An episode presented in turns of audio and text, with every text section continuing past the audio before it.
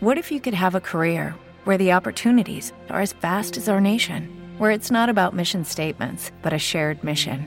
At U.S. Customs and Border Protection, we go beyond to protect more than borders from ship to shore, air to ground. Cities to local communities, CBP agents and officers are keeping people safe. Join U.S. Customs and Border Protection and go beyond for something far greater than yourself. Learn more at cbp.gov/careers.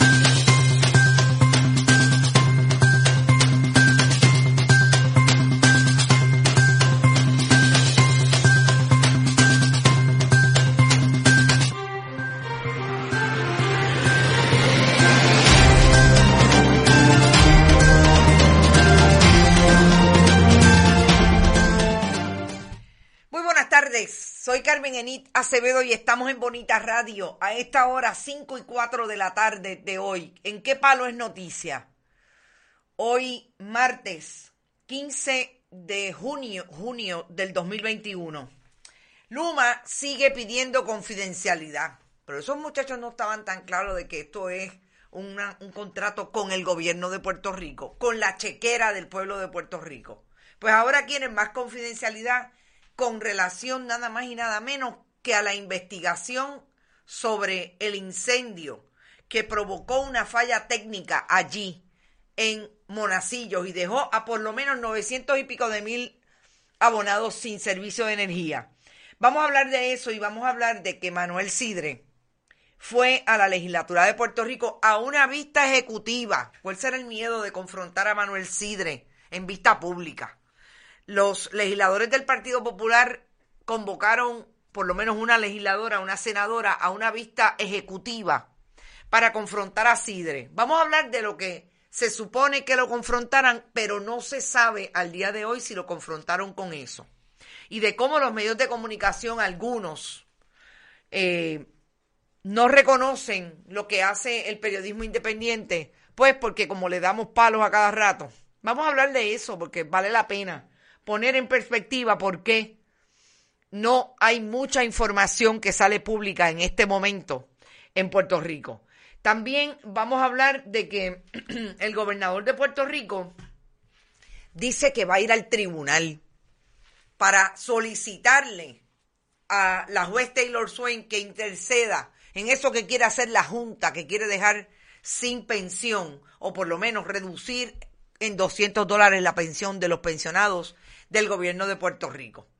Y por último, queda clarísimo que Ricardo Rosselló Nevares no tiene ninguna dirección en Puerto Rico por lo que estaría violentando la ley electoral. Y la Comisión Estatal de Elecciones aceptarle un voto y participar de una elección como la de los cabilderos por la estadidad, a pesar de que no cumple con los requisitos de un elector bona fide en Puerto Rico. Vamos a decir como siempre, compartan, compartan, compartan. Recuerden que estamos en bonitasradio.net. Allí estamos recibiendo PayPal y tarjetas de crédito donativos directamente a Bonita Radio. Fundación Periodismo Siglo XXI recibe cheques y giros postales, pero también en la Fundación eh, ATH Móvil, Fundación Periodismo 21. En la dirección para los cheques y giros PMB 284, PO Box 19400, San Juan, Puerto Rico 00919-4000. Y como siempre, pueden ir a Bonita-Radio, iBox, iTunes y Spotify. Lo primero era Twitter. También pueden ir a Bonita Radio en Instagram y pueden siempre contar no café. A esta hora en Puerto Rico, puntuación a todas de lo que está ocurriendo de el COSEC porque no le quieren dar las comunicaciones que se supone que le entreguen sobre la relación que ha tenido la Junta de Control Fiscal con el regulador para atender lo que es una crisis para algunas cooperativas, que es que el gobierno de Puerto Rico, a pesar de que le causó daño a las cooperativas a través de la compra de bonos en el 2009, en ese periodo de el fortunato, eh, ahora no quieren capitalizar a las cooperativas y mantener eh, activo, activa la capitalización de esas cooperativas. Vamos a hablar de eso porque que está insintiendo como Luma en la confidencialidad de los documentos. Entonces vamos a empezar por Luma. Luma, su presidente Wayne Stainsby, que ha sido, fue tan vocal en inglés, porque el pobre no, parece que en Berlitz no, no dio pie con bola y no pudo aprender español, eh, le solicita hoy al negociado de energía que mantenga confidencial, que mantenga confidencial todo lo relativo a la información que le entregó por orden del negociado sobre lo que ocurrió el jueves pasado en la subestación de Monacillo, que dejó a por lo menos 900 y pico de mil personas sin servicio de energía.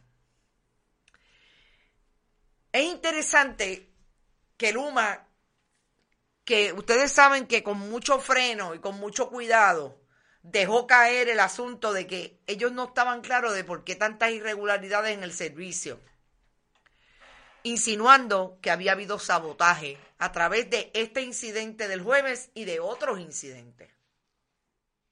Es interesante que ahora Luma... ¿Te está gustando este episodio? Hazte fan desde el botón apoyar del podcast de Nivos. Elige tu aportación y podrás escuchar este y el resto de sus episodios extra.